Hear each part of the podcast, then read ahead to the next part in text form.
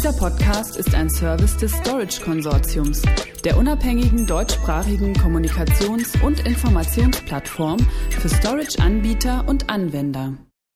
Guten Tag und herzlich willkommen zu dieser neuen Podcast-Episode des Storage Konsortiums.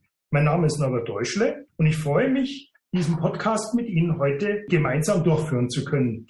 Obwohl Freude äh, kommt wahrscheinlich bei dem Thema Ransomware und Co. eher weniger auf, ist es doch für Betroffene mit teils massiven wirtschaftlichen Schäden und betrieblichen Beeinträchtigungen verbunden. Aber gerade deshalb ist es ja wichtig, sich damit aktiv auseinanderzusetzen. Dazu habe ich heute zwei Experten zu Gast, die ich Ihnen jetzt gerne kurz vorstellen möchte. Da ist zum einen Björn Höger, Manager Hybrid Data Center und Architecture der Firma Cancom, einem IT-Dienstleistungsunternehmen im Bereich der digitalen Transformation. Ich hoffe, es so richtig beschrieben zu haben. Guten Tag, Herr Höger. Guten Tag, hallo. Ja, natürlich. Danke. Und Herrn Bernhard Kölbel, seines Zeichens Pre-Sales System Engineer bei der Firma Quantum, einem weltweit operierenden Hersteller und Entwickler von Hardware- und Softwarelösungen nebst Dienstleistungen im Bereich der unternehmensweiten Speicher- und Datenverwaltung. Guten Tag, Herr Kölbel. Ja, hallo, guten Tag. Wie gut hat eigentlich die immer noch andauernde Corona-Pandemie den Cyberkriminellen bislang in die Hände gespielt? Gibt es dazu vielleicht einige Zahlen, die Sie, Herr Höger, unseren Zuhörern bringen können? Also, insgesamt äh, muss man das sich im Gesamtkontext anschauen. Wenn man beispielsweise die erste Corona-Welle anschaut, ja, dann ähm, und da jetzt im Speziellen den ersten harten Lockdown, ähm, mussten die Firmen eigentlich ähm, relativ schnell ihre ganzen Mitarbeiter ins Homeoffice schicken und dann natürlich auch Homearbeitsplätze schaffen. Und das ist natürlich aufgrund des Zeitdrucks mit der tatsächlichen Möglichkeiten, die oft ähm, die Firmen selbst hatten, wurde oftmals das Thema Security jetzt mal nicht komplett betrachtet. In dieser Zeit hat es natürlich auch einen riesigen Bedarf an VDI-Lösungen, VPN-Zugängen, Remote-Zugängen etc. gegeben, also jedenfalls bei uns. Und ähm, da war es natürlich teilweise sogar so, dass ähm, Privatrechner teilweise mit ähm, VPN-Zugängen versehen worden ist. Hauptsache der Mitarbeiter konnte arbeiten. Und wenn man jetzt dann auch noch das genauer anschaut, dann basierend auf der Informationsflut von den ganzen Medien, die ja ähm, über Fernseher, Radio und natürlich auch ganz klar die digitalen Medien zu Covid-19 haben die Hacker das natürlich ausgenutzt. Das heißt, sie haben ähm, Fake-Webseiten installiert, die haben Fake-Mails im Raum aufgebracht, um gezielt dann auch Unternehmen zu infiltrieren. Und wenn man sich das jetzt in, in, in Zahlen anschaut, dann muss man eigentlich den BKA-Report anschauen. Da gab es eine Sonderauswertung zu Cybercrime in der Corona-Zeit und hier werden in verschiedenen Themen das Ganze auf, aufgegliedert. Das erste Thema ist, ähm, wie es kategorisiert wird, das ist das Datenausspähen, Abfangen, Veränderung von Daten oder Vorbereitung zur Ausführung.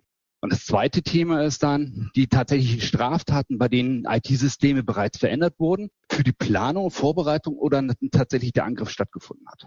Und wenn man sich jetzt, wenn man jetzt hier genau auf die Zahlen runterkommt, dann ähm, als Beispiel ja von März 2020 bis Juli 2020, wo der harte Lockdown stattgefunden hat in der ersten Welle, da waren 141 Fälle, wo alleine Daten ausgespäht wurden in Deutschland. Und das ist natürlich schon ähm, heftig, ja, um praktisch eine Ransomware-Attacke zu fahren.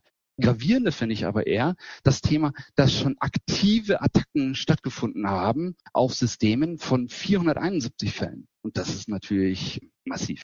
Das ist ja natürlich nur die offizielle Zahl, das sind noch gar nicht mal die Dunkelziffern. Also man kann ganz klar sagen, dass die Pandemie eigentlich ein Katalysator für äh, diese Angriffe dargestellt hat. Herr Kölbel, möchten Sie da noch was hinzufügen? Ja, ich, also ich kenne auch keine anderen Zahlen. Ich sehe das tatsächlich genauso. Was ich vielleicht aus meiner Sicht noch hinzufügen möchte, aber da gehen wir mit Sicherheit auch noch drauf ein, die Angriffe haben sich natürlich nicht nur während der Zeit, aber überhaupt auch äh, stark verändert. Sind da früher nur relativ, ja, sagen wir dumme Trojaner losgeschickt werden, die wahllos irgendwas verschlüsselt hatten, wogegen man mit einem, sagen wir, eigentlich äh, normalen Backup ganz gut gerüstet war, sind die Methoden halt jetzt viel raffinierter geworden. Mhm. Aber ich glaube, äh, Björn, auf das kannst, da kannst du äh, bestimmt noch mehr erzählen dazu. Entschuldigung, wenn ich da reinspringe, das leitet eigentlich schon ganz gut zu meiner nächsten Frage über, äh, weil mittlerweile sollte man ja eigentlich schon immer äh, mit dem Worst-Case-Szenario rechnen. Das heißt, dass man Opfer einer Attacke wird. Zumal die Angriffe, die Sie gerade eben äh, richtig bemerkt haben, Herr Göbel, ja immer ausgefeilter werden so mal ganz praktisch gefragt, was passiert eigentlich, wenn Angreifer in das Netzwerk meines Unternehmens eingedrungen sind? Was habe ich da zu erwarten? Was passiert da? Und mit, auch vielleicht mit welchen äh, gemeinen Tricks arbeiten die Kriminellen hier? Die Frage geht natürlich jetzt an beide. Okay, also im im ersten Schritt ist natürlich erstmal, sage ich jetzt mal, der Mitarbeiter im Fokus. Das heißt, ähm, da werden teilweise Phishing-Mails rausgeschickt. Jetzt auch zu Corona-Zeit ähm, ganz klar Fake-Dashboards von, die so Covid-Zahlen darstellen, wo man dann mit einem Link ähm, ähm, avisiert wird oder es, man muss sich irgendein Programm installieren, damit man immer die neuesten Zahlen bekommt und so weiter und so fort. Also da gibt es viele, viele unterschiedliche Möglichkeiten, die die ausgenutzt haben. Aber Fakt war erstmal, man hat probiert, erstmal einen Rechner zu infiltrieren, um dann von diesem Rechner dann äh, weitere Attacken in das Netzwerk selber ähm, zu schaffen, um dann natürlich auch nicht abhängig zu sein von den einzelnen Kleinrechnern, sondern dass man sich ähm, sozusagen ausbreitet im Netzwerk. Ziel war es dann in der Regel, dass man ähm, gesagt hat, okay, man sucht sich irgendwo einen sogenannten Hop-Server, den man dann ähm, verwendet, ja,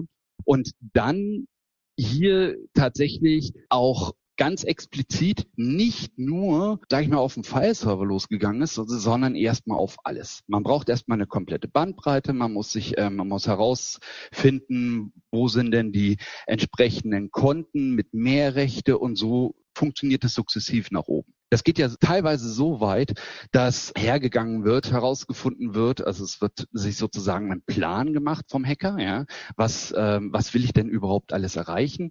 Dass man hergegangen ist und ähm, gesagt, okay, ab, basierend auf diesen Hop-Server, ich gehe auf Exchange, also auf mein Mail-System, ich gehe auf mein ähm, Datenablagensystem, ich gehe auf Datenbanken und so weiter und so fort. Ja. Und hier ist es natürlich dann ganz klar auch, dass teilweise ein Ransomware-Angriff eigentlich nur der Nebenschauplatz ist. Man hat zwar einen Ransomware äh, Angriff vorgetäuscht, ja, aber man wollte eigentlich, wenn ein Unternehmen beispielsweise in der Public Cloud aktiv ist, auch die Kundendaten zu diesen Public Cloud Accounts bekommen, um dann zum Zeitpunkt X beispielsweise eine Ransomware-Attacke zu fahren, also nicht eine Ransomware-Attacke in der Form, sondern ähm, Bitcoin-Mining zu betreiben innerhalb der Public Cloud. Und da ist natürlich ähm, auch wichtig gewesen, hier zu schauen, welche unternehmenskritischen Daten sind denn überhaupt relevant für das Unternehmen. Ja, HR-Daten, vielleicht irgendwelche Explosionszeichnungen von äh, Erfindungen oder von ähm, Produktionsdaten und so weiter und so fort. Und diese Daten hat man dann nochmal zusätzlich als Druckmittel für die eigentliche Ransomware-Erpressung äh, genutzt. Das heißt, ähm, der Druck wurde immer stetig größer und der Hacker hatte dann äh, damit gedroht, diese Daten zu veröffentlichen oder weiter zu verkaufen an andere Firmen.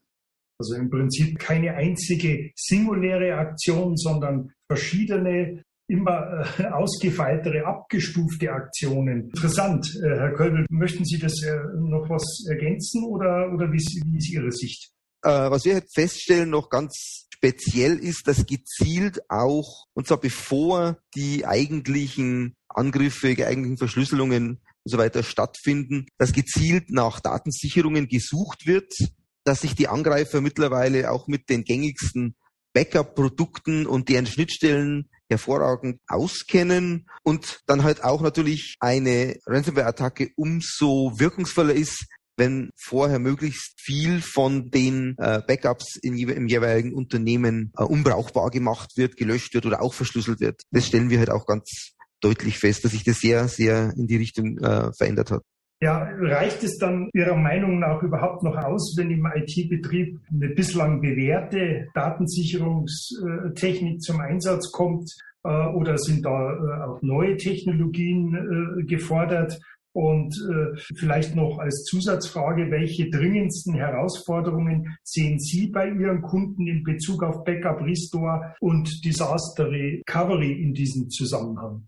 Also die Technologien, die am besten gegen Ransomware-Angriffe schützen, sind nicht mehr unbedingt die neuesten. Einfach mal als äh, Stichwort Tape-Sicherung. Das ist ja, ich denke, seit äh, zehn Jahren schon äh, immer wieder mal totgesagt worden. Das ist zum Beispiel so eine Technologie, die durch das Thema Ransomware eine Renaissance erlebt. Das sind wir als Hersteller dem Bereich natürlich ganz deutlich. Aber grundsätzlich müssten wir ähm, äh, noch einen Schritt zurückgehen und sagen, es gibt ja unterschiedliche äh, Voraussetzungen für erfolgreiche Rücksicherung und manche sind ein bisschen konkurrierende Ziele. Zum einen braucht man schnelle Rücksicherung, zum anderen braucht man natürlich Komponenten, die möglichst viel Sicherheit bieten. Jetzt aus unserer Herstellersicht äh, sehen wir, dass man im Prinzip durch das ganze Portfolio mal durchgegangen ist und sich zu jedem einzelnen Layer, zu jeder einzelnen Komponente Gedanken gemacht hat, wie kann man das absichern. Und das ist nur die eine Komponente, das ist die Speicherkomponente. Wir sehen zum Beispiel Technologien wie ähm, Snapshots innerhalb der Datensicherung, beispielsweise ähm, nach jeder Sicherung einen nicht löschbaren Snapshot von den Daten anlegt auf dem schnelleren Speichermedien, auf den diskbasierten Speichermedien, dann hat man zumindest eine gute Chance zur Rücksicherung. Das ist eine der möglichen Technologien, die wir hier sehen. Zweite Technologie ist S3-Speicher, mhm. Cloud-Speicher oder auch On-Premise S3-Speicher. Mhm. Da ähm, gibt es eigentlich schon definierte Schnittstellen, Objekte, äh, die dort gespeichert sind, einfach gegen Überschreiben und Löschen für einen gewissen Zeitraum zu schützen. Zeitraum ist wichtig, man will ja nicht alles für immer aufbewahren, aber eben für den Bereich, für den das äh, relevant ist, solche Objekte einfach unlöschbar zu machen. Das baut alles einfach für den Angreifer zusätzliche Hürden auf. Also entweder geht, äh, äh schlägt der Angriff dann fehl, weil ein gutes Backup da ist, oder der Angreifer verliert sogar die Lust an dem Ziel, wenn er feststellt, er kann die Backups nicht entsprechend unbrauchbar machen. Und selbst bei Tape, das hatte ich anfangs schon erwähnt, gibt es natürlich immer noch die Problematik, wenn sich ein Angreifer sehr gut mit dem eingesetzten Backup-Produkt auskennt, aus dieser Applikation raus Daten auf Tapes unbrauchbar zu machen, solange die Tapes in den Zugriff der Backup-Software sind. Auch da gibt es natürlich traditionell schon die Variante, man nimmt die Bänder raus aus den Libraries, man packt sie irgendwo in einen Tresor. Das ist natürlich die sicherste Variante, ohne Frage, aber natürlich auch die umständlichste. Auch da kann man mit anderen Technologien nachrüsten, dass man den Tresor sozusagen innerhalb der Tape-Roboter einbaut. Das heißt, einfach nur innerhalb der Library-Bänder umlagert in einen Bereich, wo sie dann ohne zusätzlichen Eingriff seitens Administrator gar nicht äh, absichtlich oder versehentlich gelöscht werden können.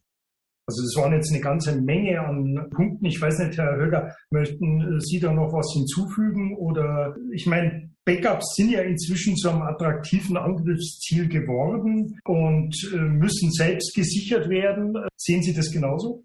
Ja, natürlich. Also das Thema ist ja die Ransomware an sich selber, ja, also beziehungsweise der, der Angriff an sich selber erfolgt ja sozusagen ähm, dann mittlerweile ähm, schon im Unternehmen. Das heißt, ähm, der Hacker ist ja dann schon im Unternehmen drin, wie schon beschrieben wird, versucht ähm, auf ähm, stetig höheren Rechten im Unternehmen zu kommen, bis schlussendlich dann beispielsweise ein Domain-Admin oder wie auch immer erreicht wird. Da ist es natürlich auch wichtig, dass man hier eine ganz klare Strategie in der Datensicherung, ähm, aber auch, wie der Herr Göbel schon beschrieben hat, in der Datenrücksicherung hat. Und wenn man sich das dann eben genauer anschaut, ähm, wenn dann tatsächlich ein Unternehmen betroffen ist, ist die größte Herausforderung für das Unternehmen selbst die Zeit. Zeit ist, ist das A und O. Und da ist natürlich äh, das einerseits das Thema Rücksicherung. Viele Unternehmen ähm, betrachten aktuell nur das Thema, wie schnell sichere ich denn, aber es wird nicht das Thema Rücksicherung äh, betrachtet.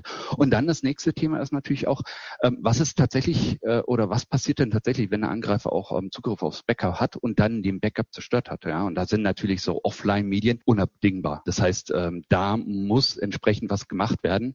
Und ganz klar, es ist nicht nur die Technologie, sondern es sind aber auch die Prozesse selbst in, in der Firma ein wichtiger Bestandteil. Ja, das heißt, äh, es muss ein entsprechendes Notfallhandbuch ähm, vorhanden sein. Es muss ein entsprechender sauberer DR-Plan vorhanden sein, um dann, wenn tatsächlich sowas existiert oder ein, dieser Fall der Fälle sozusagen eingetroffen ist, dass man weiß, was man macht. Ja, Nicht, dass man dann plötzlich alles in absoluter Aktionismus dann gemacht hat, das Netz von äh, komplett die Firma vom Netz genommen und so weiter und so fort und vergisst nebenbei tatsächlich das Public Cloud Thema, ja, und versucht dann ähm, tatsächlich dann irgendwie von daheim aus mal auf die Public Cloud zu gehen, um da den Status zu prüfen und stellt dann fest, hoppala, ich habe jetzt plötzlich 180 Maschinen zusätzlich provisioniert und die sind kräftig am Bitcoin meinen. Ich denke mal, das war jetzt schon mal ein ganz interessanter Fragenkatalog, den wir hier doch aufgeworfen und auch in großen Teilen ja, beantwortet haben. Weitere Fragen und vor allem Antworten werden wir dann im zweiten Teil dieser Podcast-Episode klären, wo wir dann noch versuchen, stärker ins Detail zu gehen und auch noch weitere technologische Aspekte anzusprechen. Stichwort Cloud ist schon gefallen. Ich denke, dass es für den ersten Teil jetzt zuerst mal reicht erreicht im Sinne von genug Information. Äh, vielen Dank, Herr Kölbel und Herr Höger, für das informative Gespräch und natürlich Ihnen, sehr äh, geehrte Zuhörerinnen und Zuhörer, für Ihre Zeit. Alles Gute und vielen Dank fürs Zuhören. Dieser Podcast ist ein Service des Storage Konsortiums, der unabhängigen deutschsprachigen Kommunikations- und Informationsplattform für Storage-Anbieter und Anwender.